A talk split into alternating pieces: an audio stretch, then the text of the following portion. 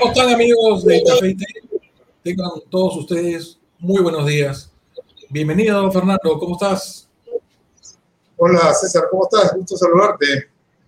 Bonito Bien, día hoy. nuestro, nuestro clásico café de las 11 de la mañana, invitando a toda la gente que paren un momentito de trabajar y se tomen un café con nosotros. ¿Qué tal, Fernando? ¿Cómo estás? Bien, bien, bien. Aquí a la expectativa de este tema que es interesante, ¿no? Porque es eh, tecnología de la información aplicada a uno de los grandes males que tiene la, la población, ¿no? Sí, definitivamente con el- la llegada de la pandemia este, nos hemos distraído y en realidad creo que así como muchos de nosotros ahora tienen un familiar afectado por COVID, eh, creo que muchos de nosotros también tenemos un familiar afectado por el cáncer, ¿no? Entonces creo que es importante, eh, ya que esta semana, este mes en realidad es un mes importante para la lucha con lo que, con- contra el cáncer, este, hablar de este tema, hablar de este tema, que la gente conozca este tema y este, nuestra misión como evangelistas o comunicadores en temas de tecnología creo que es difundir justamente. Y para eso tenemos un par de invitados espectaculares, eh, ¿verdad, Fernando? Sí, cierto, ¿Qué tal? cierto. Eh, yo creo que empezamos por las damas primero, ¿no? A presentar. Así es, tenemos a la doctora Chávez Jiménez que nos va a acompañar hoy día. Estoy leyendo acá su perfil en LinkedIn. Ella es médico especialista en oncología, en, radio- en radioterapia de la clínica Aliada, que es una clínica especializada contra el cáncer. Y le damos las gracias a la clínica por toda la colaboración que ha tenido para con nuestro programa, todas las facilidades. Ella también es médico especialista en radioterapia del Instituto Nacional, perdón, ha sido en 2018 médico especialista en radioterapia del Instituto Nacional de Enfermedades Neoplásicas, el INEM. Es, ha sido médico e- e interno residente de oncología y radioterapia en el Hospital Universitario 12 de Octubre. Y bueno, su currículum es muy extenso. Ella ah, es cirujana, médico cirujana de la Universidad eh, San Martín de Porres, ¿no? Cuéntanos un poco quién nos va a acompañar hoy día junto con la doctora, Sí, con la, con la doctora Chávez. no- nos acompaña José Ramírez Tobar. José es físico médico, actualmente en la clínica aliada. Eh, es oficial de protección radiológica, especialista en técnicas modernas de radioterapia, IMRT, VMAT, SBRT, SRS. Y Ah, tiene experiencia en comis- comisionamiento de aceleradores lineales de última generación. Todo esto es full, full tecnología médica, ¿no? Está muy atada a- al tema de tecnologías de la información. Ya nos contarán ellos cómo es. Hay Así que darles es. la bienvenida. Vamos a invitar, pasar a nuestros invitados. Doctora, ¿cómo está? Buenos días, bienvenido a Café. Muchas gracias por la invitación. Muchísimas gracias. Es importante hablar Hola, de Tony, eso. buen día. Importante. Buenos días. Excelente. Vamos por... Hola José, buenos días, ¿cómo estás? Buenos días, un gusto, un gusto saludarlos. Un placer estar aquí en este programa con ustedes. Oye, José, tengo una, una- tengo una curiosidad, José. Eh, ¿Tú eres físico nuclear, físico o médico? Porque son dos cosas distintas, Sí. ¿no? No te digo Sí. porque yo, yo traté de entrar a la carrera de física y meteorología en la, en la agraria hace muchos años y solamente había niños vacantes, por eso tuve que, me fui por otro camino. Sí, eh, nuestra carrera, bueno, yo soy físico puro. Yo estudié Wow. física pura en San Marcos y en- eh, me, me fui a la rama que es la física nuclear. En este caso, nosotros estábamos viendo todo lo que es este, energía nuclear y las radiaciones. Y bueno, para ser físico médico tuvimos que hacer una maestría en física médica, que solamente hay en la UNI, y es básicamente aplicar todos tus conocimientos que tenías de física, ¿no? Que son básicamente números, y aplicarlo a lo que es la medicina, ¿no? En, nuestro caso, que es la física médica, lo aplicamos en el uso de las radiaciones, radiaciones ionizantes, para tratar pacientes. Buenísimo, buenísimo. Doctora, también un espectacular currículum. Gracias por aceptar nuestra invitación. Este, y veo que usted es cirujana también, ¿no? Este, mm, pero... Salimos todos los médicos con el título de médico cirujano. Ese es el título que se da en las universidades en pregrado. Y luego ya cada uno va tomando su rumbo de acuerdo pues a, a lo que le gusta, a las características de cada uno. Y en este caso, en verdad a mí sí me enamoró bastante la especialidad al conocer. Excelente. Bueno, el tema, el tema que nos trae ahora es un tema realmente súper importante. Lamentablemente el país vive convulsionado por una pandemia y unos temas políticos y a veces se dejan de lado temas tan importantes como es el cáncer, ¿cierto? Y su lucha contra el cáncer. Eh, hace muy poco, este mes hemos tenido fecha el 4 y creo que otra fecha más, ¿no? El, el 4 creo que ha sido la fecha general, la de lucha contra el cáncer, y, pero creo que ha habido también una de cáncer de mama. Hay varias. Cuéntenos un poquito eh, cómo, cómo, es este, estos temas de, de, las luchas contra el cáncer y, y, estos días tan importantes que la gente debe conocer y nosotros tratamos de difundir. Bueno, pues el cáncer es una enfermedad que tiene mucha incidencia eh, según los últimos reportes del Globocam, que es en donde nosotros, a nivel mundial, que es en donde nosotros nos apoyamos, las estadísticas dicen que hay más de 19 millones de nuevos cánceres y que más, de, más o menos aproximadamente 10 millones de personas han muerto en todo el mundo por cáncer. Les quiere decir que en verdad la estadística es impresionante.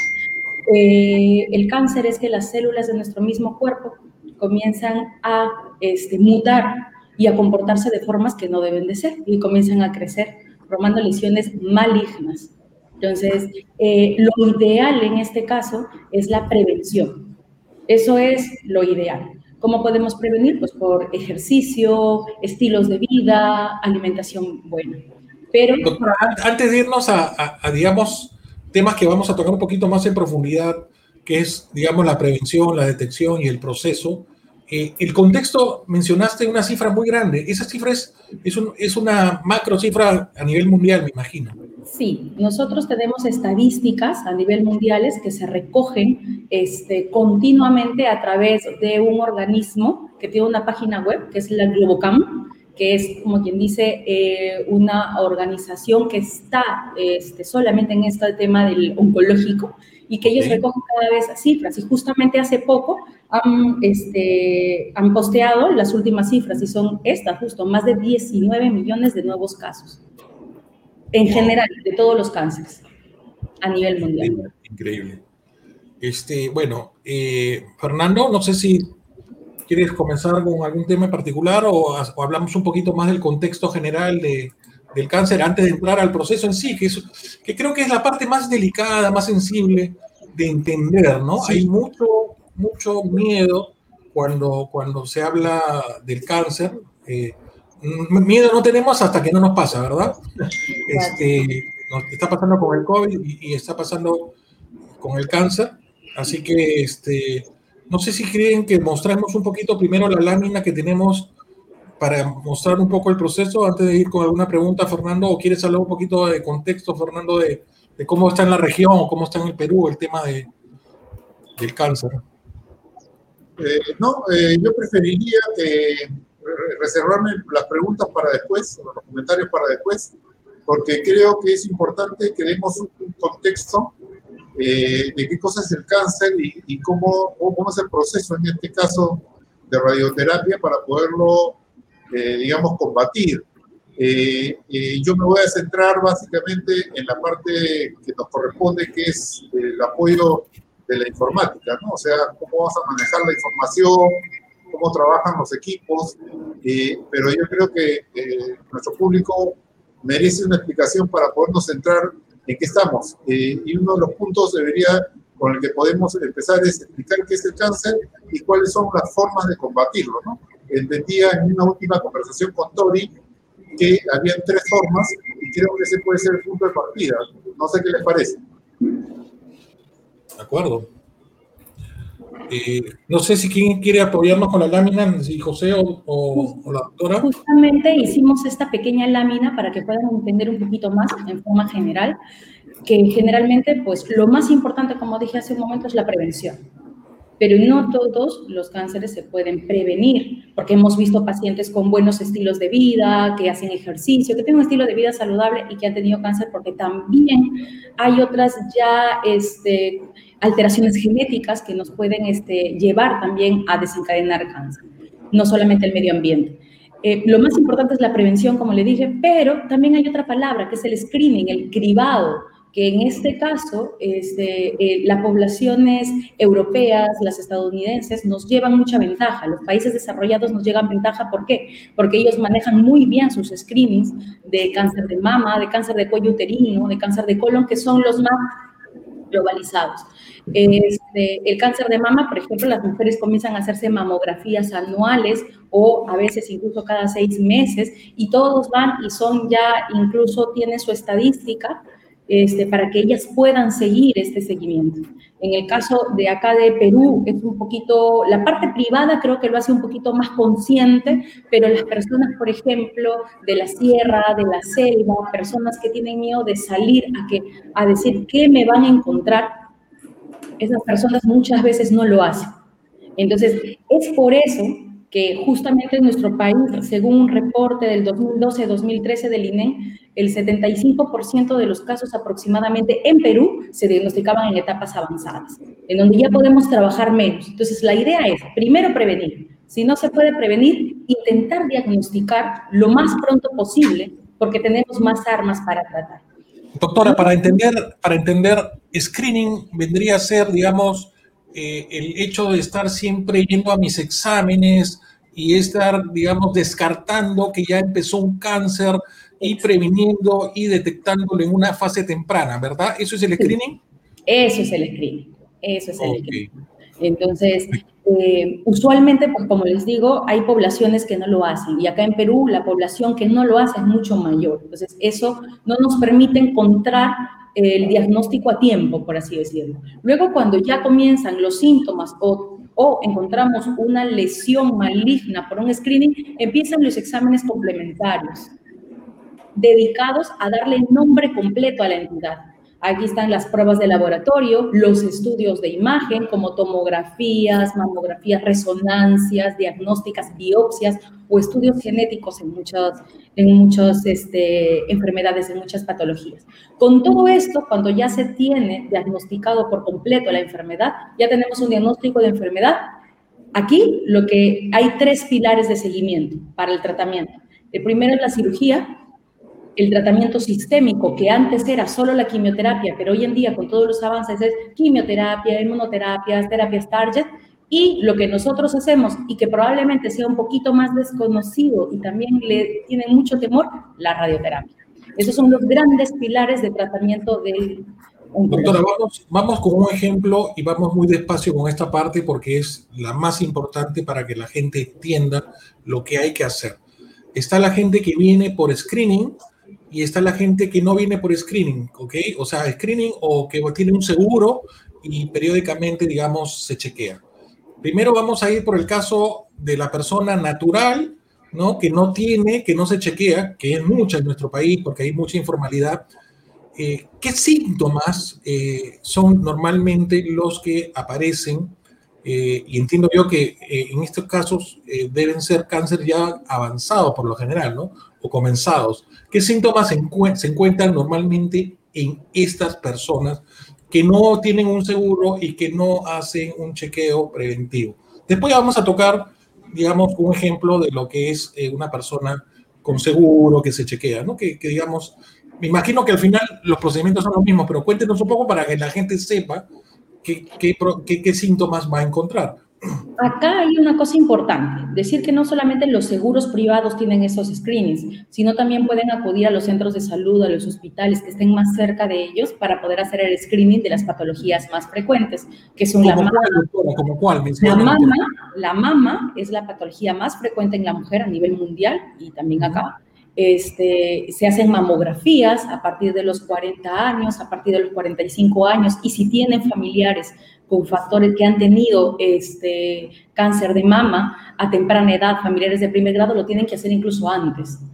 El cáncer de cervix también se hacen los famosos papá Nicolau eh, desde la primera vez que, tienen las, este, las compañeras, las pacientes, eh, relaciones íntimas, relaciones sexuales. Se tiene que comenzar a hacer un papá Nicolau para justamente encontrar. La idea es, más o menos le explico, en el cáncer de cervix, que es muy frecuente acá en nuestro país y que es menos frecuente en Europa, ¿por qué?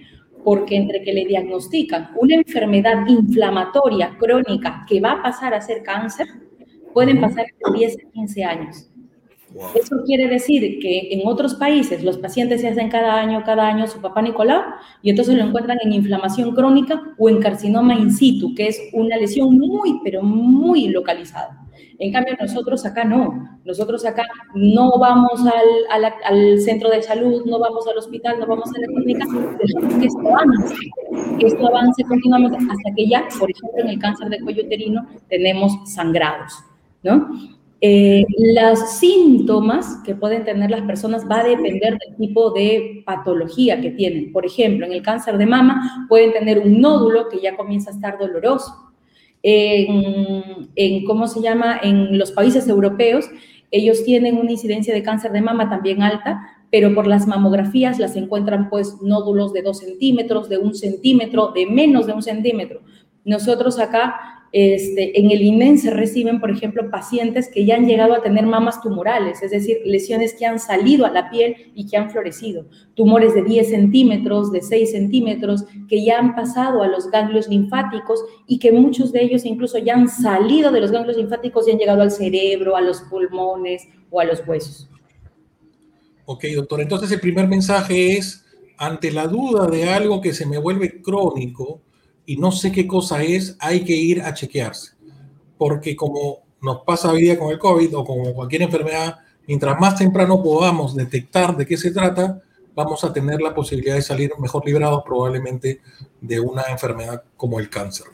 Ok. Y ahorita, este, de verdad, disculpe, pero decirles a todos los pacientes que pueden ir a los centros de salud, al menos hacerse el papá Nicolau al centro de salud más cercano, a los hospitales, siempre hay este, ginecología, obstetricia que les puede guiar en estos, eh, con estos síntomas. Buenísimo, buenísimo. Ok, entonces, eh, siguiendo y ya tenemos claro qué cosas del screening, ya, por ejemplo, un paciente que tiene seguro, también, digamos, eh, en el caso de Aliada, ¿cierto? Que es el centro oncológico donde ustedes pertenecen, y que de hecho, sea de paso, pertenece a Johns Hopkins, ¿verdad? Está acreditado por el Johns Hopkins. O sea, nosotros trabajamos, ellos básicamente pues ven que todos los procesos se hagan muy similares a ellos, ¿no? Para poder tener la misma calidad que ellos y asemejarnos en calidad de. Okay. Es por eso incluso que en una parte de la lámina pueden ver que dice en amarillo equipos multidisciplinarios. ¿Por qué? Porque eso es a lo que ahora va este, los países desarrollados y a lo que ahora va la medicina oncológica. De que no solamente el cirujano lo vea por su lado, el oncólogo médico lo vea por su lado, el de radioterapia lo vea por su lado, no, sino que todos se junten y tengan una y que tengan del paciente una visión integral y que este, podamos decidir en equipos multidisciplinarios cada patología. Ok. Ahora, eh, en el tema, digamos, de de uno va haciendo sus chequeos, ¿no? Por ejemplo, yo tengo mi seguro eh, con Cosalud y voy a hacer mis chequeos y en algún momento me detectan algún tipo de, ¿no? De, de bulto que podría ser eh, de cáncer. Eh, en ese momento, ¿qué cosa es lo que... yo le voy a decir de parte de las personas qué es lo que pasa. Primero va a pasar que voy a entrar en un pánico de saber que tengo cáncer, ¿correcto? Este, y digamos, ¿qué cosa es lo que eh, la clínica aliada nos, nos brinda o deberían los centros especializados darnos? Aparte, obviamente, de un apoyo psicológico, que me imagino que en el caso de, del, centro aliada eh, lo, lo, brindan, ¿verdad? Porque, porque es muy fuerte la impresión. A veces el, trauma que genera la, la, enfermedad es más grande a veces que la misma enfermedad. Pero digamos, una vez que se detecta ¿Qué pasa, eh, digamos, con una persona que, digamos, ya recibe un diagnóstico de, cáncer? Lo primero que tenemos que hacer es eh, identificar que eso sea, si en una mamografía, por ejemplo, vemos una lesión en la mama, lo primero que tenemos que hacer es corroborar que eso sea una lesión maligna, porque también hay tumores benignos. Pues lo que se hace es una biopsia. Luego después lo que se tiene que hacer es tomar exámenes. Bueno, eso va a depender también de la patología porque esto es un mundo, pero en forma general tenemos que tomar exámenes para ver si la enfermedad está localizada donde se origina o está localizada o ya salió de donde se origina. Es decir, cuando ya está más avanzada la enfermedad metastásica, las metástasis que se le llama en el cáncer. Entonces, ¿por qué? Porque el tratamiento va a depender de eso. Entonces, eso es lo primero que se tiene que hacer. Luego de eso, cuando ya eso se llama eh, tener un diagnóstico completo, tener qué célula es, para eso nos ayuda la biopsia, tener dónde está localizado, si está localizado en la parte del tumor primario o ya salió fuera del tumor primario. Y lo segundo es, dependiendo del tipo de lesión que tenga, pues algunos otros exámenes complementarios, como por ejemplo en la mama, la famosa inmunistoquímica, para ver si ahora la mama tiene receptores hormonales o no los tiene, que eso ya es un mundo aparte. Depende ya de cada tipo de este, patología específica, ¿no? Con eso ya se puede decidir un tratamiento. Ahora, ya que vemos en el gráfico eh, que ya se me, imagino que ya se me diagnosticó, acá habla de un equipo perdón, multidisciplinario. Este, de todas maneras, ¿se pasa por cirugía, se pasa por radioterapia o se pasa por quimioterapia? ¿O eso va a depender del diagnóstico de cada paciente? Depende del diagnóstico de cada paciente. Lo que usualmente pasa es que el oncólogo médico es el que primero ve a los pacientes, pero cada patología es completamente distinta. Por ejemplo, si hablamos del cáncer de mama, que lo estoy mencionando mucho porque es muy frecuente, este, a veces hay pacientes que una vez que tenemos el diagnóstico completo, pueden pasar a cirugía. Otras que pueden pasar primero a quimioterapia y luego a cirugía otras que pasan a cirugía y luego a, quimioterapia, cirugía y radioterapia, otras que pasan a cirugía, quimioterapia y radioterapia. ¿Quién decide eso? Hay guías clínicas que nos dicen que ya hay estudios de investigación que salen, pero siempre hay pacientes borderline, porque no todos son como los libros. Entonces, he ahí el equipo multidisciplinario.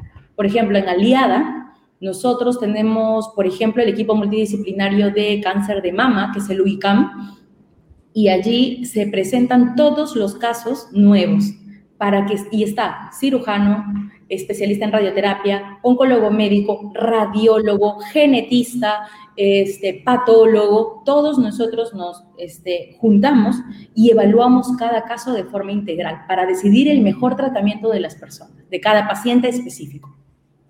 Ok, clarísimo, clarísimo. Entonces creo que con esto estamos cubriendo gran parte del proceso. Y obviamente ya con esto se aclaró que una vez hecho el diagnóstico, eh, no necesariamente uno va primero a cirugía, sino dependiendo el tratamiento que se da, es eh, que voy a pasar o por cirugía, o por la parte de quimio, o por la parte de, radioterapia. Y bueno, eh, las preguntas a los amigos que están conectados, se las podemos ir resolviendo al final, de los últimos 15 minutos. Se nos está yendo el café rapidísimo, pero esta primera parte, que ha servido para poner contexto y para que la gente entienda, digamos, eh, qué es lo que podría pasar si eh, nos diera eh, cáncer, ahora, y ahí nos va a ayudar ya el, doctor, perdón, el físico, este, porque hay, digamos, una visión de que la quimio y la radioterapia es totalmente intrusiva, destructiva, y como que empiezas un proceso y por, y por si acaso barro con todo, ¿no? O sea, eh, te doy, te doy una, una, quimioterapia, una radioterapia y por si acaso, eh, eh, la, la, digamos, la zonifico en una forma masiva. Y eso es lo que por favor quiero que expliquen, porque eso es lo que ha cambiado, eso es lo que la tecnología, y desmiéntame si lo que acabo de decir es algo que no es, pero entiendo que la tecnología permite hoy día una precisión justamente computarizada personalizada para cada caso y para cada, para cada paciente. Vamos a invitar al, a, José que nos, que nos apoye con, con, esto, con esta introducción a lo que es, eh, creo que está muteado su... Sí, ya. bienvenido, José, bienvenido. Gracias. Sí, lo que pasa es que, bueno, como bien decías, la tecnología ha avanzado bastante ya en lo que va de estos años y, bueno, te permite siempre realizar tratamientos mucho más localizados, ¿no? Eh, antes, para tratar, por ejemplo, como dice la doctora, un cáncer de mama, eh, nosotros normalmente teníamos muchas complicaciones, mucha radiodermitis, porque los equipos que teníamos antes para manejar el, el caso de los cánceres eran equipos, se podría decir, muy estándares. Eran equipos que te daban radiación de una forma muy grande y no podías localizar una lesión tan pequeña. Hay, tratamientos en los cuales nosotros necesitamos darle a unas zonas específicas que se encuentran al lado de órganos muy delicados y con, con equipos antiguos no se podía. Entonces, ¿qué, lo, ¿qué, era lo que hacían los médicos? Era reducir la dosis, ¿no? Reducir la cantidad de radiación que le das al paciente con tal de no dañar estos órganos que estaban al costado. En la actualidad, la tecnología ha ido aumentando y gracias a Dios Perú por ejemplo, pues ya posee equipos de última tecnología, mismos equipos que, que usan, por ejemplo, Estados Unidos o Europa, que nos permiten tratar lesiones milimétricas. Por ejemplo, un acelerador lineal, que es un equipo que, como está en, en su fondo, es un equipo inmenso que pesa más de dos toneladas. Ese, ese acelerador lineal tiene una precisión menor a la de un milímetro. Es decir, yo, el, al momento de tratar a un paciente, puedo tener la precisión de tratarlo, la seguridad de tratarlo, que voy a estar dentro de un milímetro de lo que se ha, se ha decidido tratar. Para esto ya los equipos ahora ya tienen este sistema de imágenes integrado, tienen, se podría decir, un tipo de tomografía integrada, te permiten hacer este, placas, te permiten hacer rayos X, etcétera. Varias funciones que que nos ayudan a tener esta precisión, ¿no? Ok, buenísimo, buenísimo. Doctora, no sé si quiere complementar un poco eh, lo que José nos acaba de compartir con, con, el tema tecnológico, porque me imagino que debe ser un poco complejo, eh, digamos, eh, el impacto tecnológico que los doctores hoy por hoy tienen como know que llevar para gestionar tanta tecnología, ¿no? Es, creo que nos pasa a todos y nos pasa eh, a muchos cuando salimos a aplicar tecnologías especializadas, ¿no? Sí, uh, bueno, en este caso, de acuerdo con todo lo que ha dicho José, solamente añadir que mm, quiero que comprendan las personas de no tenerle miedo a la radioterapia, porque llegan a internet, ponen radioterapia y le salen muchísimos efectos adversos, segundos tumores, este, que van a comenzar a sangrar por el recto, que van a comenzar. Y ese es no solamente el miedo que tienen las personas, eh, los pacientes, sino también el mismo personal de salud que no está este, relacionado con la parte oncológica. Entonces, ¿por qué? Porque en realidad esta especialidad es desconocida. Ahora, lo que necesitan saber es que nosotros trabajamos con un equipo multidisciplinario. No solamente es el médico, es el físico médico, es el, el físico médico es el que me planifica el plan.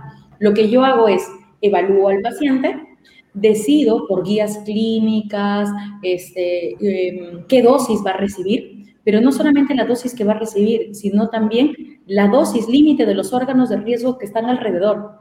Básicamente lo que hacemos es hacer una tomografía de simulación, que es una tomografía en una determinada posición, contorneamos lo que queremos tratar, contorneamos lo que queremos proteger, prescribimos la dosis de radiación, porque nosotros trabajamos con radiaciones ionizantes, y eso pasa al físico médico. El físico médico, gracias a esta tecnología que ha dicho José, puede moldear mi dosis para que pueda evitar los órganos de riesgo. Esto nos, y luego finalmente este, el tecnólogo médico es el que se encarga de dar el tratamiento que el físico ha planificado. Entonces, cada uno ya está, este, ¿cómo se llama?, muy familiarizado con estas tecnologías, al menos en Aliada, que tenemos este, la tecnología desde el 2013. Eh, todos ya estamos muy familiarizados con esta, con esta tecnología. Ahora, ¿esto qué me ha permitido a mí como médico? Aumentar la dosis de tratamiento. Eso quiere decir que voy a tener más efectividad, pero disminuyendo la dosis en los órganos de riesgo. ¿Qué quiere decir? Que me disminuyen los efectos adversos. Entonces, yo creo que eso es muy importante, que sepan los pacientes para que no tengan temor. Eh, eh, por eso que también incluso creo que en un slide le puse algunas páginas en donde pueden este, ellos encontrar una información fidedigna para que no sea lo que dice Google. Porque antes lo que se hacía era marcar sobre el mismo cuerpo o a través de placas radiográficas, marcaban este, diciéndose de los huesos, se emitía la radiación, pero no sabíamos qué pasaba dentro. Hoy en día eso es completamente diferente. Para complementar también hay un tema que muchas veces también nos consultan, que es este, el miedo a la radiación, ¿no? Porque básicamente hay muchos pacientes que también preguntan, eh, después que recibo radiación, ¿voy a poder este, abrazar a mi hijo? ¿Voy a poder estar este, al lado de las personas que quiero? ¿Necesito aislarme? Este, ¿No? En este caso, eh, por ejemplo, en el caso de la radioterapia, que es la que usamos, la radiación, si bien es cierto, es una radiación ionizante, no es una radiación que se quede en tu cuerpo de una forma que vaya tu cuerpo a estar emanando, que tú te, vuelvas tú te vuelvas una fuente de radiación, sino la radiación se acumula solamente en el punto que estamos dando. La idea de darle radiación es de que esta radiación llegue a la célula y la produzca una inactividad, ¿no? Ya no, ya no siga reproduciéndose. Más no es volverlo radioactivo a la persona. Entonces, básicamente, siempre tenemos esas consultas, ¿no? O esos miedos. O, el miedo también que existe es a veces en el área mismo, ¿no?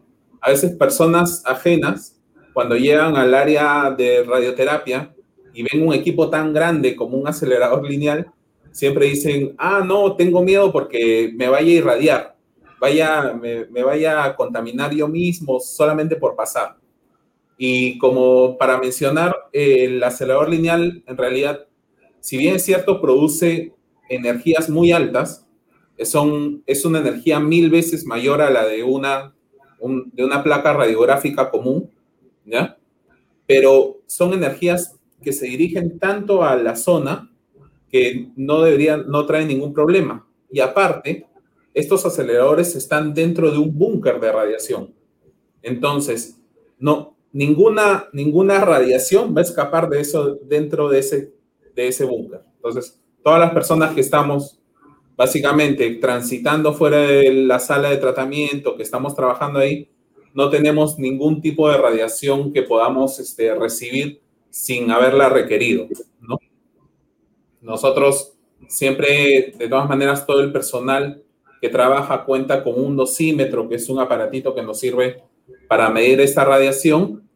Y, nada, todos los meses, como oficial de protección radiológica, me toca revisar estos dosímetros. Y la verdad es que hasta el momento, en todos los años que he tenido, no he tenido ninguna lectura fuera de los límites.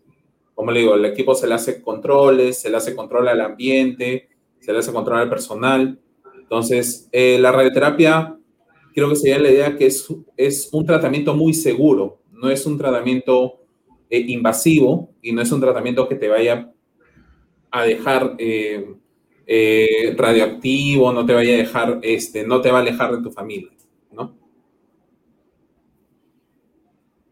Ok, gracias, este, José. Me gustaría, Tori, que nos comentes algo que es importante para mi perspectiva. Como sabes, yo soy analista de la industria de tecnología de la información y todo lo que es, digamos, manejo de la información, el cómputo de esta, eh, es parte de lo que nosotros eh, nos, nos, hemos propuesto divulgar. Ustedes, a través de, de, la información que recogen de los pacientes, por un lado, en, en todo el proceso este que hemos eh, que nos has descrito anteriormente, van juntando bases de datos con información que puede ser útil en principio para el propio paciente, porque llevas una historia del paciente, y otra que les puede servir de referencia para solucionar problemas probablemente de otros pacientes. Eh, por otro lado, José, y en, ese orden quisiera las respuestas, eh, eh, el, equipo que, que, ustedes manejan también guarda una serie de información que supongo forma parte de la historia clínica de, de los pacientes. Entonces, me gustaría eh, que nos expliquen un poquito cómo funciona este manejo de la información, cuán útil es y cuál, eh, cuál es el servicio de esta, digamos, hacia el futuro de todas las, eh, digamos, retos que ustedes tendrían que resolver en adelante. Los escucho. Tori, primero tú, por favor. Bueno, lo que hacemos nosotros es primero tomar la tomografía de simulación del paciente esta tomografía de simulación, todos esos datos de la tomografía de cada paciente pasan a nuestro planificador y se cargan en él. Tenemos una base de datos de todos los pacientes que desde que se inició este, la clínica aliada con radioterapia. Eh, luego nosotros hacemos nuestra parte, que es el contorneo.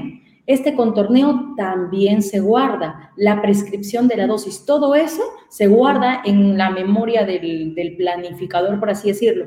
Luego pasa donde José, que, o el físico médico que esté allí, se planifica el tratamiento y esa planificación del tratamiento también se guarda en, todo, en, en toda esta máquina que tiene una memoria muy grande. ¿Esto para qué nos va a servir? Desde el punto de vista clínico, este, por ejemplo, hacer base de datos, ¿no? Compararnos con otros centros. Por ejemplo, hace un año, dos años más o menos hicimos este, una comparación de, de nuestro centro de la clínica aliada con este, hospitales de España, ¿no? En donde hicimos un trabajo conjunto que se presentó en el Congreso de la Sociedad de, Oncología Radioterápica de España, en donde este, evaluamos eh, las diferencias entre los pacientes, tanto de tratamiento como efectos adversos, como este, características de contorneo, características dosimétricas, que es de la planificación, y nos pudimos comparar a ver por qué en algunos casos ellos tienen de repente, este, ¿cómo se llama?, mejores resultados o nosotros en otro caso tenemos mejores resultados. Entonces, eso nos sirve para estas cosas y poder este, llenar más la experiencia.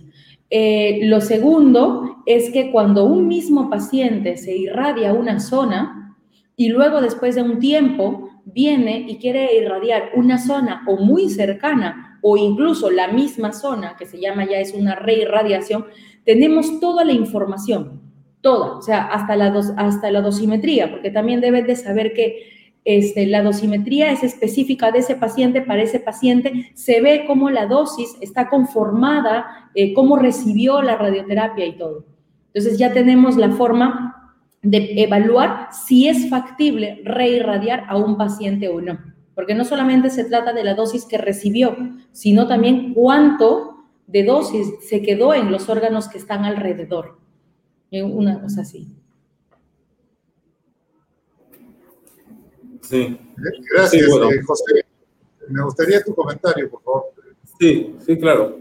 Bueno, como bien dice la doctora, eh, todo el proceso de radioterapia consta en el tema de, de la tomografía, el contorno eh, que es el parte del médico, la planificación física que hacen los físicos, en el, básicamente en otras palabras es, el médico nos dice dónde darle y cuánto darle, y el físico te dice cómo va a entrar el as, por dónde le voy a dar, en otras palabras, ¿no?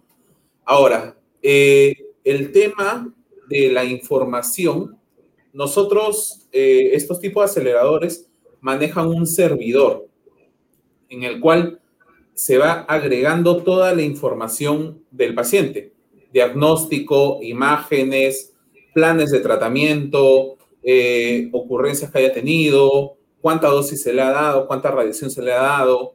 Si algún día, por ejemplo, el paciente está programado para que llegue y el paciente no llega por AV motivos, esa información también está guardada. ¿Para qué? Para tener unos, la secuencia de tratamiento de forma correcta, ¿no? Como le digo, todo está en un servidor. Estos servidores ya con, en la actualidad, se hacen backups ¿no? Se hace, se almacena esta información de forma diaria, ¿no? Aparte, hay todo un proceso, todo un programa de cómo realizar backups, ¿no? O sea, hay una configuración. Entonces, se hace un backup diario, se hace un backup semanal, se hace un backup mensual y se hace un backup anual. Entonces, hay distintos backups. ¿Por qué? Como ustedes sabrán, el tema de la información y las PCs suelen ser sensibles, ¿no? A cualquier falla. De todas maneras, si llegase a fallar, nosotros podemos recuperar ese backup del día anterior. Si falla el día anterior, tenemos el de la semana anterior y así básicamente. Como le digo, es un doble backup, es un doble guardado. Es en un servidor y aparte esto en las noches lo guarda en otro lado, en otro servidor al costado. Entonces, en sí la información es bastante segura. Eh, cada usuario en esta también otra cosa que nos permite es el tema de la seguridad, es que cada persona que utilice estos sistemas tiene un usuario y una contraseña. Y todo queda en el sistema. Así, si el doctor, por ejemplo, prescribe tan, un 50 grays a alguien, eh, cualquier persona puede ver y puede ver la fecha que lo prescribió, quién lo prescribió, este, en qué PC lo prescribió, etc. Todo queda registrado siempre en el sistema. ¿Por qué? Porque en realidad es casi una historia clínica, entonces todo tiene que estar registrado y además es información valiosa del tratamiento. Como bien dijo la doctora, esta información nos sirve para después de repente en unos años, si la necesitamos, podemos volver a cargarla y realizar segundas planificaciones, ¿no? O planes adaptativos, ¿no? Que muchas veces es algo, un, beneficio muy importante que tenemos, las adaptaciones de los planes. Seguramente la doctora va a comentar mejor, pero nosotros lo que hacemos es, ni bien inicia el, paciente un tratamiento, como recibe constante radiación y, y, deben de mantener una dieta adecuada, a veces los pacientes suelen perder un poco de peso, ¿no? Entonces, al perder el peso, eh, la forma del cuerpo cambia. Entonces, nosotros, los físicos, nosotros al momento que calculamos la dosis, calculamos con, con tantos detalles que nos tenemos en cuenta qué hay al lado. Hay hueso, hay tejido, cuánto tejido hay para saber cuánta radiación va a llegar. Entonces, si me varía un centímetro, ya de por sí está medido que por cada centímetro es aproximadamente un 3% de, de variación. Entonces, si me varía un centímetro, automáticamente los tecnólogos nos avisan, ¿no? Le avisan al médico, le avisan al físico, por si acaso la paciente está perdiendo peso y automáticamente se inicia un plan adaptativo, ¿no? Que es realizar todo ello. Y no se podría hacer si es que la información no la tuviéramos previamente. Por eso es que es bien importante el almacenaje de esta información. Estás en mute. César, estás en mute. Este, tengo una preguntita para, para la doctora. Fernando, solo, solo comentar a la gente porque hay muy buenas preguntas del público. Ya vamos a ir con las preguntas del público. Después de la pregunta Fernando, vamos a ir con las preguntas del público porque se nos está yendo el café. Dale, Fernando. Eh, eh, la última nada más, este, doctor de Tori, este, el lunes conversamos que habían tres formas de atacar el cáncer. Una era la operación, otra era radioterapia y otra era quimioterapia. Brevemente, explícanos la interacción que puede haber entre estas tres o la combinatoria que pudiera haber en estas tres para que quede, digamos, bien fijado en la mente de, nuestros, eh, de nuestro auditorio eh, que, que, digamos, que no es solamente radioterapia lo que hay que hacer, sino que es un ataque en conjunto contra el mal, ¿no? Entonces, este, y con eso acabo mis preguntas. Bueno, el tipo de combinación de tratamientos va a depender del diagnóstico. Eso definitivamente. Hay patologías que solamente requieren cirugía. Hay patologías que, por ejemplo, en el caso de cánceres de cabeza y cuello, que son las lesiones que están en esta zona, muchas veces no se da la cirugía, sino que se da la radioterapia combinada con la quimioterapia en el cáncer de mama, por ejemplo, hay muchísimas combinaciones porque ahora el cáncer de mama es un mundo. Pueden tener, como lo dije al inicio, primero cirugía, luego radioterapia, primero cirugía, luego quimioterapia, luego radioterapia, o primero quimioterapia, luego cirugía. ¿De qué va a depender? De este, qué nombre exacto tenga la enfermedad. Porque que yo tenga un cáncer de mama y que mi vecina tenga un cáncer de mama, no quiere decir que tenemos lo mismo. Incluso ni mis campos de tratamiento de radioterapia son iguales, porque va a depender también del estadio, de las células y de algunos receptores que se expresen. Incluso, por ejemplo, las leucemias. En las leucemias el tratamiento primordial es la quimioterapia. Ahí no hay mucha cirugía, no hay mucha radioterapia. Eh, por ejemplo, en el cáncer de cervix, cuando está recién, de una forma muy temprana, es la este, cirugía. Pero cuando ya avanza un poquito más, es radioquimioterapia y la cirugía la dejamos para después si es que hay una recaída. Entonces, el tipo de combinación mm, ideal, de acuerdo al nombre completo, este, qué células tiene, la estadificación y si es que tiene algún tipo de, receptores o de genes que están, este, ¿cómo se llama?, activos allí. Buenísimo. Bueno, vamos con las preguntas y acá hay una pregunta súper interesante de Ceci BG, o no, no, no tiene su apellido. Dice, ¿existe algún margen de error en la biopsia? ¿Podría examinarse las células por segunda vez? Claro que sí, porque tener en cuenta de que las células eh, malignas muchas veces son células que están creciendo muy rápidamente y de forma muy desordenada, pero a su paso también dejan muchas veces inflamación y células muertas. A veces, este, y ha pasado, no es lo más frecuente, pero ha pasado que justo la biopsia sea justamente de una zona inflamatoria o de una zona que hay muerte celular, entonces puede decir, no, no hay enfermedad. Y se tiene que volver a repetir. Entonces, eso sí, sí, sí puede pasar. Además, es importante identificar de dónde exactamente este, tenemos que sacar la biopsia.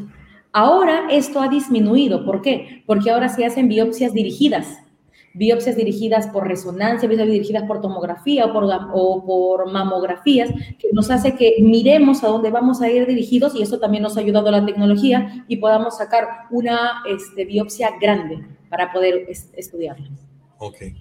Esto ya lo hemos respondido de alguna manera, pero me gustaría, digamos, que reforcemos el tema de importancia del diagnóstico, ¿no? De la detección temprana. Aquí Silvia Wamp dice, el uso de la tecnología comentada permite que no le extraigan el seno. En realidad sabemos, por favor, eh, reforcemos un poco lo que ya, digamos, de alguna manera se ha contestado, ¿no? La cirugía de la mama eh, va a depender, bueno, la, cirugía es como en la parte más básica en la patología mamaria. Eh, las tecnologías probablemente no, en el caso de la patología mamaria, no, no hagan que no nos quiten el seno. Pero antes, en antaño, se quitaba toda la mama, toda la mama. Hoy en día hacen cirugías conservadoras, justamente para que, para que el paciente, porque antes se veía que el paciente le quitaban toda la mama, le ponían una prótesis que no era la misma, la paciente se miraba al espejo y de verdad es un impacto psicológico muy importante. Hoy en día, este, ¿cómo se llama? Lo que se, el, futuro es intentar encontrar, la tecnología lo que me va a permitir es intentar encontrar el tumor lo más chiquito posible, que no haya salido de la mama, para intentar cirugías lo más conservadoras posibles y que tengan menos daño psicológico y estético. Ok.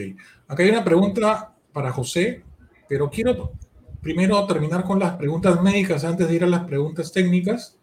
A ver. Hay una pregunta recontra compleja. Iris Delgado nos pregunta, para un cáncer triple negativo de mama con 10 centímetros de tumor, wow, ¿cuál es lo ideal? ¿Primero operación, primero radioterapia o quimioterapia?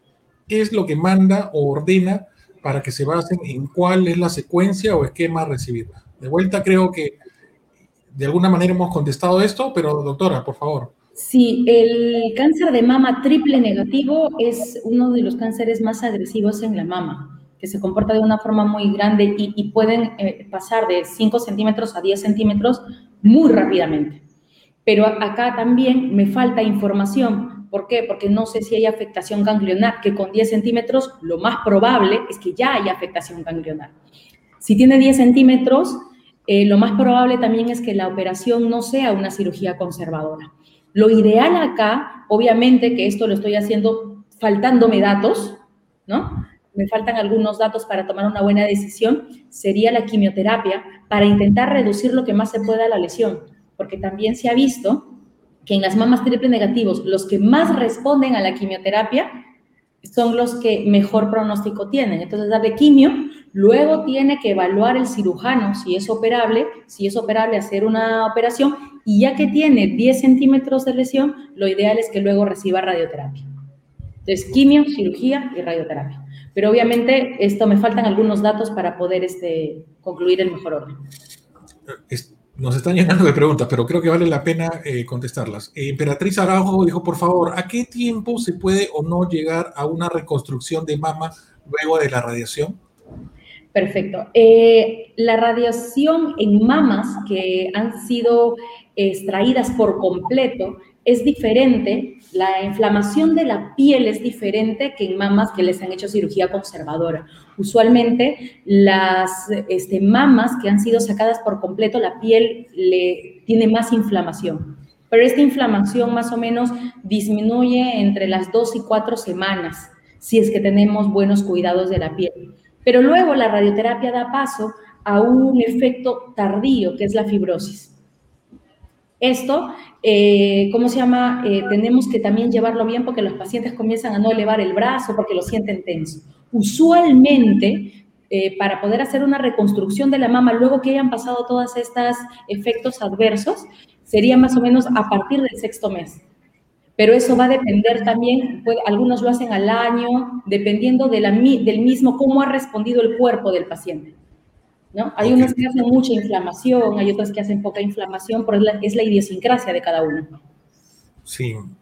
Eh, tenemos una pregunta un poco técnica, porque como comprenderán, tenemos mucha gente del área de tecnología y vamos de repente a darle el paso a, José para que nos ayude y creo que un poco lo complementamos nosotros también. Dice, eh, Luis Gambes nos dice, ¿se usan almacenamiento de respaldo de información de pacientes en la nube? están afectos a la ley de protección de datos personales. Eh, estos son temas técnicos en realidad y la llegada de la tecnología de la nube, que ahora ya la conocemos todos, ¿no? Ya la nube, eh, de pronto las nubes han vuelto famosas y, lo, y sabemos que ahora la información o la tenemos en algún dispositivo personal o la tenemos en la nube. La llegada de la nube ha hecho que estas grandes instituciones como John Hawkins, probablemente, ahora tengan mucha información importante que compartir con sus socios, ¿no? O con las empresas que están certificadas a nivel mundial como aliada, para que rápidamente puedan tomar esta información o modelos físicos o modelos matemáticos puedan usarlos. Por favor, José, ayúdanos un poquito a extender esta respuesta. Sí, bueno, en el tema de, de la información de los pacientes referido básicamente al plan de tratamiento, ¿no? A todo lo que es su historia clínica, eh, se hacen dos dobles. Primero es el local, como le dije, un servidor local, y también hay una opción de hacerlo en la nube, ¿no? Como ya sabemos, esto mandarlo a la nube y bajarlo cuando se necesite. Hay información, como dices, muy, muy general, en la cual también se puede guardar en la nube y muchas veces la usamos cuando necesitamos hacer un tipo de un plan especializado, ¿no? Lo bueno de tener una afiliación con Job Hawkins es de que nosotros al momento de hacer los planes, básicamente nos medimos con ellos. Es decir, nuestros planes son más, eh, nuestro plan de tratamiento tiene que ser similares a lo de ellos y en, las reuniones que tenemos justamente nos, nos comparamos, ¿no? Este es el mejor plan, esta es la manera en que lo hacemos nosotros aquí y lo bueno de almacenar, porque sí se guardan muchas cosas en la nube, es este, que podemos usar inclusive sus datos de ellos, ¿no? Todo eso, claro, está con un protocolo, como bien lo menciona, de, seguridad, ¿no? Es, estos todos guardan ciertos protocolos que no pueden ingresar cualquier persona, solamente los usuarios que están este, determinados, ¿no? Ahora, como le digo, tenemos doble tipo de guardado no, normal, no se hace todo en la nube, sino siempre se hace primero en el servidor local y luego recién se, sube a la nube. Excelente. Hay una pregunta también muy técnica de Hugo Velarde. Eh, dice, buen día, ¿alguna utilización de la información generada a través de modelos de BI? BI o inteligencia de negocio. En realidad, esto, yo vuelvo a adelantarme un poco la respuesta de José, que es, ya con la, digamos, con tanta información que existe casuístico, es, este es el que se usa justamente para poder eh, programar eh, equipamiento, para poder tomar decisiones, y, entiendo yo que de vuelta, aliada en su estrategia con John Hawkins, eh, digamos, se pone en una posición privilegiada para tener esta, este tipo de información, José. sí, eso es muy cierto. El tema de la información que utilizamos, toda es en verdad generada y, la tenemos que modelar, ¿no? Eh, basando, yéndonos un poquito más adentro, ¿no? el tema del modelamiento básicamente del cálculo de dosis, porque ya yendo, siendo un poquito más técnicos, el tema de cómo es que la radiación interactúa con cada una de las células, ¿no? Esto, eso se hace con computadoras, ¿no? Entonces, la, información generada por cada paciente nos sirve para tener una base de datos para la después. Ejemplo, eh, el software en la actualidad ya nos permite tener una gran gama de, planes de tratamiento y que estos planes de tratamiento me sirvan como base para los siguientes. Ejemplo, si tengo 100 planes de tratamiento de próstatas, lo que te hace el mismo software este, te dice ya, de tus 100 planes, esto es lo mejor, ¿no? Y basándonos en esto, tu plan número 101 va a seguir al mejor. No vas, no vas a iniciar desde cero. ese es el uso de la inteligencia artificial para hacer un análisis del caso, ¿no? Exacto. Pues, eso es. Acá tenemos una pregunta que espero que no nos tape a todos. Eh, Mónica Alcántara nos dice, al culminar las sesiones de radioterapia, ¿cuánto tiempo debe esperar un paciente a que desaparezcan los efectos colaterales? Me refiero específicamente a una paciente con cáncer de endometrio. Luego de histerectomía radical y quimioterapia. ¿Con qué especialista deberíamos llevar dicho control? ¿Con qué? ¿Con el médico de radioterapia o con el oncólogo o, inicial que nos hizo la derivación? ¿no? parece que han quedado algunas... Lo que pasa, doctora, que esto es un tema eh, neurálgico, ¿no? Si bien ustedes hacia adentro probablemente tienen un equipo de trabajo, a veces la gente que llega y toca la puerta por un caso de cáncer no conoce que hay un equipo multidisciplinario que es el que te, que te atiende. Le dejo la pregunta para la respuesta, doctora.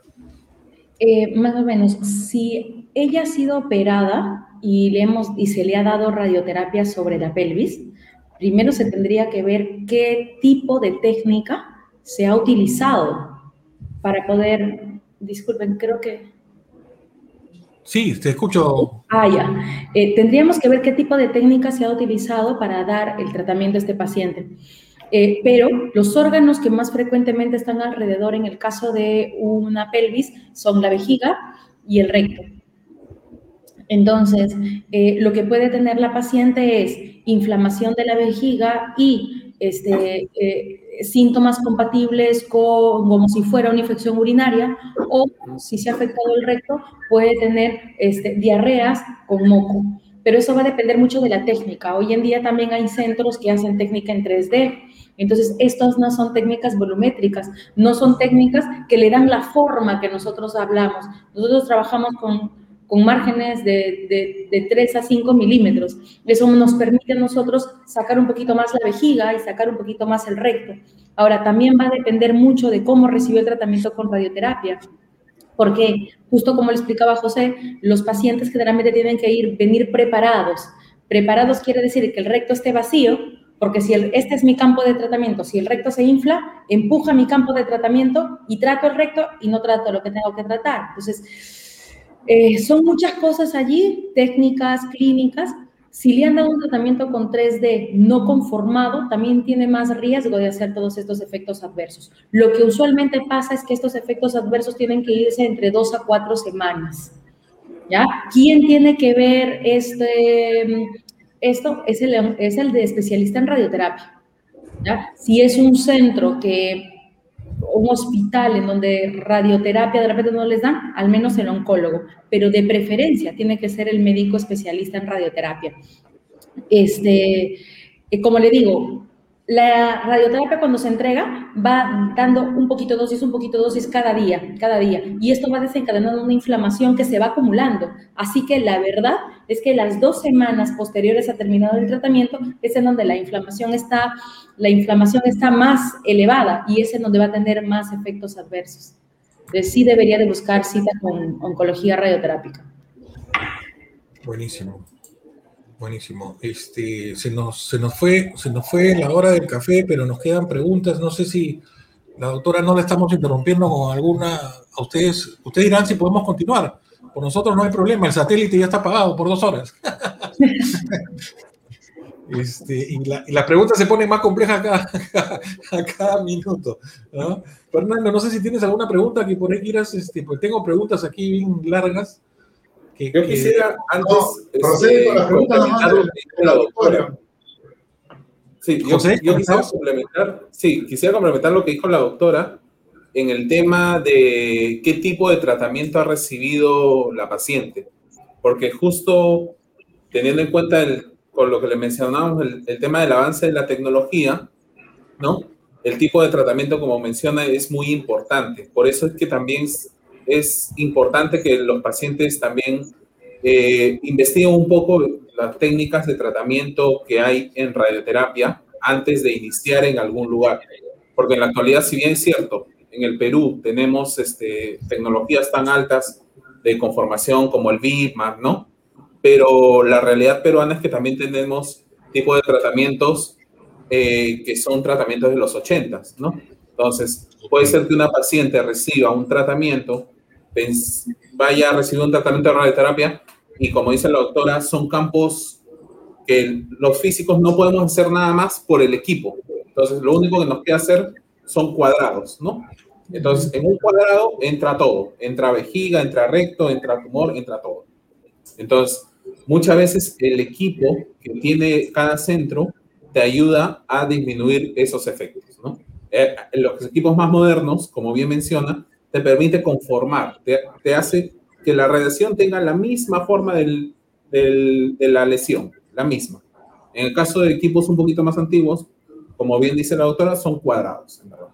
Entonces, por eso es que la tecnología, en verdad, te ayuda bastante en los tratamientos en la actualidad.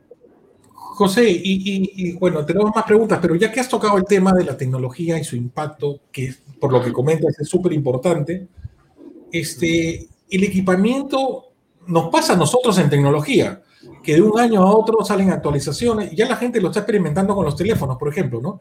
A cada rato tenemos actualizaciones, que son actualizaciones de seguridad, que son actualizaciones de, mejora de, funcionamiento y que son actualizaciones de mejora de, digamos, de funcionalidad propia del equipo. Entiendo yo que debe estar pasando exactamente lo mismo, porque la industria, digamos, en general, ya sea la de auto, la médica, eh, las computadoras eh, han tomado un, eje preponderante en, en, funcionamiento, digamos, de estas. Este, tú comentaste que esto ha evolucionado mucho en Perú prácticamente en los últimos años. O sea, este equipo, por ejemplo, que tiene aliada, ¿cuántos hay en el Perú? El, el, Instituto Peruano, perdón, el, se me fue el nombre del, de cáncer, eh, cuenta con uno ya, este, ¿cuántos hay? O sea, porque la gente también creo que tiene derecho a saber eh, dónde va a encontrar lo último en tecnología, ¿no? Claro. Eh, bueno, como sí, la tecnología ha avanzado muchísimo. Eh, como bien es cierto, como tú sabes, la tecnología va sigue avanzando. En la actualidad ya hay equipos que son llamados ya muy precisos, muy precisos, en los cuales el, el acelerador mismo ya, ya no parece un acelerador, sino parece un brazo robótico que se mueve en todas las dimensiones ¿no? Que ya son equipos ya de última generación que solamente los puedes encontrar de verdad en Estados Unidos o algunos países de Europa, nada más. En el caso de Perú, es cierto, Aliada fue el primer centro en comprar un acelerador nuevo en el Perú ah, y que fue en el 2013.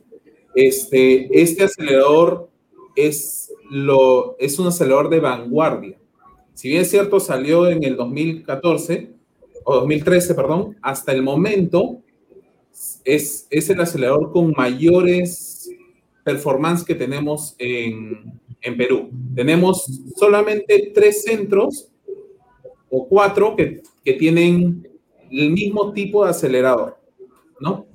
Es uno que es el Neoclásica, que ya, que ya lo compraba hace poco, hace un par de años. Otro centro es este, la Clínica Delgado, que, tiene, que también ha sido hace unos años comprados hace poco. Y hay un centro en provincia que también tiene una tecnología similar. ¿ya? Ahora, eh, la idea también del equipo, como bien sabrás, no es lo mismo comprarte un super equipo y usarlo para, por ejemplo, me compro una PC gamer y lo uso para Word y Excel, ¿no? Lo mismo sucede en, en los tratamientos de, de radioterapia. La idea de tener el equipo de última tecnología es tener también el especialista o los especialistas exprimir todas sus funciones y, poder ayudar a los pacientes justo ayudando con esta tecnología. ¿no? Entonces, básicamente en el Perú son muy, pocos los centros que tenemos esto. Vamos con la última pregunta y, y, regresamos con las conclusiones que creo que van a ser muy importantes para que la gente se lleve un mensaje. Dice, ¿hay algún examen que pueda indicar si hay cáncer en alguna parte del cuerpo? Gracias. Vanessa. Bueno, eh, ahorita los exámenes de prevención secundaria, que son los que se llaman los screening, son que están avalados y que han demostrado eh, tener una buena efectividad. Es el, en el cáncer de mama, la mamografía, y en el cáncer de cervix, el papá Nicolau. Ah, también hay en el cáncer de colon las colonoscopías, sobre todo para pacientes eh, que tienen antecedentes de diverticulosis o antecedentes de em, personas, familiares cercanos que han tenido enfermedad de colon. Eh, y también ahora se está hablando mucho de la tomografía eh, pulmonar para pacientes grandes fumadores que pueden tener muy, muchos factores de riesgo para desarrollar cáncer de pulmón. Esos son los que están más avalados. no hay un examen que nos tomemos y que me indique si puedo tener cualquier tipo de cáncer. Eso no existe. Si hubiera eso, este, ahorita mismo estaría en, los países desarrollados. De acuerdo. Hay una pregunta bien compleja. Este, no sé si simplemente, creo que tu correo, los correos de ustedes, déjenme ver si los... Ay, disculpen que Vamos a ponerlos para que los puedan ver. Sí, este, está en lo, Voy a eh, poner mi correo, por favor. Eh, te saco un ratito para que lo puedas acomodar. Y bueno, eh, hay una pregunta acá. La verdad que, disculpa, Fernando, que te tape un poco de la cara. Este, mejor, a ver, así, mientras revisamos esta pregunta. Creo que es una pregunta de una doctora, por lo que entiendo. Dice, mi paciente le realizaron quimioterapia. Empezamos con temas súper técnicos cuatro rojas, dos blancas y dos de platino. Pero el tumor reduce y nuevamente crece y nuevamente crece, ¿no? Tiene un cáncer triple negativo, que es lo que me recomiendan si realizamos la cirugía. No, se olvidó de las comas, lamentablemente. Cirugía. Bueno, el cáncer está localizado solo en la mama, pero si no funciona la quimioterapia, ¿qué probabilidad hay de que con cirugía me imagino, pueda resolverse. ¿Y qué tratamiento llevaría? ¿Qué tratamiento? No, bueno, aquí quiso decir, ¿qué tratamiento puede la cirugía si es la... Bueno, creo que lo que quiere decir es que qué tratamiento debería llevar si es quimioterapia, cirugía. Eh, bueno, creo que hemos contestado la, la, pregunta de alguna manera con el diagnóstico, pero se lo dejo a los especialistas, por favor, para... No sé si pudo escuchar, doctora. Sí, sí, puede escuchar. Este, bueno, este nuevamente es un caso de una enfermedad, de un cáncer de mama triple negativo, que si bien es cierto, se tiene que comenzar generalmente con quimioterapia, eh, ¿cómo responda a la quimioterapia? Generalmente los pacientes que tienen triple negativo y tienen una respuesta patológica completa son los que tienen mejor pronóstico. Lo que yo le recomendaría sería que termine toda la quimioterapia, luego se someta a la cirugía, porque es la única forma de saber cuánto de respuesta ha tenido, ¿ya? Cuánto de respuesta ha tenido y luego, y probablemente dependiendo pues del, del, tamaño de la lesión, dependiendo de la afectación ganglionar o no, este, se plantee el tipo de cirugía, que lo más probable, si dice que está creciendo, me imagino que será un tumor grande, eh, puede ser una mastectomía. Y luego de eso, dependiendo de lo que se encuentre en la anatomía patológica, también plantear la radioterapia.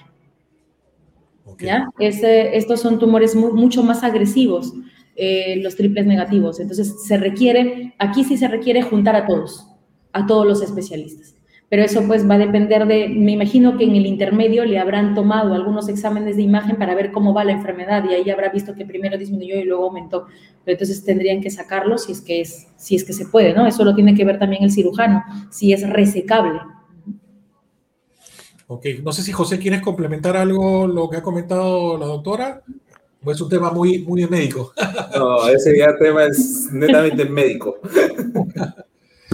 Bueno, chicos, yo, yo les agradezco y les pido para cerrar el programa su recomendación a la gente con respecto a la prevención, a la doctora y a José.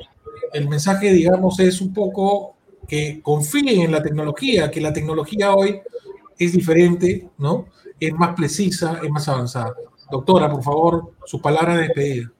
Bueno, lo más importante para nosotros es la prevención si no podemos hacer la prevención, la tenemos que hacer siempre, hacer el screening, hacer los chequeos continuos eh, en su seguro privado o en el centro de salud de al menos los más básicos y los cánceres más frecuentes. Lo que también quisiera decir acá es que no nos limitemos por la pandemia, nos está limitando mucho. Entonces, de repente, si tenemos alguna duda, ahora en muchos de los casos se ha instalado las teleconsultas para poder este, ver en quiénes se puede, algunas patologías como el cáncer de próstata, pues sí lo podemos retrasar un poquito más porque el cáncer de próstata es un tumor que va muy lentamente, pero hay tumores como el cáncer de pulmón que no los podemos como el cáncer de pulmón o cánceres muy agresivos, como el cáncer de páncreas, que es muy agresivos, que no los podemos retrasar. Entonces, hacer la prevención, hacer el screening y si es que hay alguna duda por algún síntoma, la teleconsulta si no quieren salir de casa por la pandemia. Muchas gracias, doctora. Muy agradecido por habernos acompañado hoy día y esperamos pronto tenerla porque hemos visto que ha habido muchas preguntas. Esperemos haber podido ayudar un poquito. Dejamos a... Muchas gracias a ustedes. Muchas gracias. José. Sí, eh, bueno, por nuestra parte, darles la seguridad que en el Perú ya existe tecnología de punta, ya usamos la tecnología de, la misma tecnología que se usa en muchas partes del mundo, ya lo usamos hace muchos años atrás y ya hay personas muy especializadas en el uso de esta tecnología. Tengan de seguridad que toda la parte de seguridad del paciente está bien protocolizado busquen centros que tengan eh, ya tiempos usando ella, que tengan eh, relaciones como con Joe Hawkins o con otros eh, centros especializados en los cuales este uso se vuelve un poco más natural, ¿no? Y nada, tengan en cuenta que la tecnología es segura, las máquinas de radiación son seguras y los centros no, no cabe ninguna duda, ¿no? También son seguros. Bueno, de vuelta agradecerles y para la gente que ha estado conectada, decirles eh, que este programa, si bien está saliendo en vivo por nuestras eh, redes eh, sociales de Facebook y de YouTube, este programa va a quedar grabado y lo van a poder ver y, digamos, van a poderlo compartir. Los correos electrónicos de la doctora y de José están en pantalla. Si quieren hacerles una consulta, nosotros por nuestro lado le agradecemos a la doctora y a José y nos quedamos con Fernando para cerrar el programa. Gracias, doctora. Gracias, José. Hasta una próxima entrevista. Fernando, ¿qué te pareció el programa del día de hoy? Oye, súper interesante. Eh, siempre uno aprende algo nuevo. Eh, creo que eh, es, digamos, es muy conveniente estar informado adecuadamente de, de los problemas que trae una enfermedad pero más importante es saber que existen soluciones, digamos, eh, de alto nivel, de alta tecnología, que ayuden, ayudan a, ¿cómo se llama?, a combatir este, este problema. Eh, pero, pero eh, la autora habló de un tema muy importante, que es el tema de prevención. Creo que nunca debemos de dejar pasar si tenemos una lesión rara o un, o un dolor extraño o una respuesta de nuestro cuerpo que no sabemos de dónde viene, que no es un dolor de cabeza o un dolor de estómago, e inmediatamente tratar de resolver el, problema. Bueno, ahí tenemos este, un reclamo de una pregunta que se nos quedó en el tintero, pedimos las disculpas, pero este, eh, lamentablemente eh, el tiempo nos gana. Eh, agradecemos de todas maneras la participación de todos y ojalá que, digamos, nos veamos próximamente el miércoles. Estamos tratando de cerrar el tema de comercio electrónico, que creo que va a ser un tema bastante interesante que vamos a poder compartir con ustedes. ¿no? Sí, bueno, yo reitero las gracias a la doctora y a a José, que es físico, este, por su participación en el programa. La verdad que eh, creo que hemos tratado de que ser lo más simples posibles y el mensaje que me llevo es detección temprana, detección temprana, detección temprana. Chequéense, chequéense, chequéense. Si está al alcance de sus manos tener un seguro oncológico, tómenlo, no lo duden, no lo piensen, porque esta es la mejor forma, digamos, de prevenir. Ya lo explicó claramente la doctora. Así que bueno, a nosotros el próximo miércoles a las 11 en vivo nos toca cambiar radicalmente de programa y vamos a irnos. Eh, no nos podemos escapar, Fernando. Tú sabes que yo no quiero hacer el programa político, pero, pero lamentablemente, no, es una palabra no, propia. Pero nos vamos a hacer unas elecciones y es necesario conocer qué tecnología van a llevar los candidatos, ¿no? Como propuesta, la tecnología. Así que por Café y Té. El próximo miércoles estaremos con el PPC hablando de su propuesta de tecnología para las próximas elecciones. Gracias a todos amigos y nos esperamos el próximo miércoles, como de costumbre, a las 11 de la mañana por Café y Té en vivo. Gracias. Ok, gracias.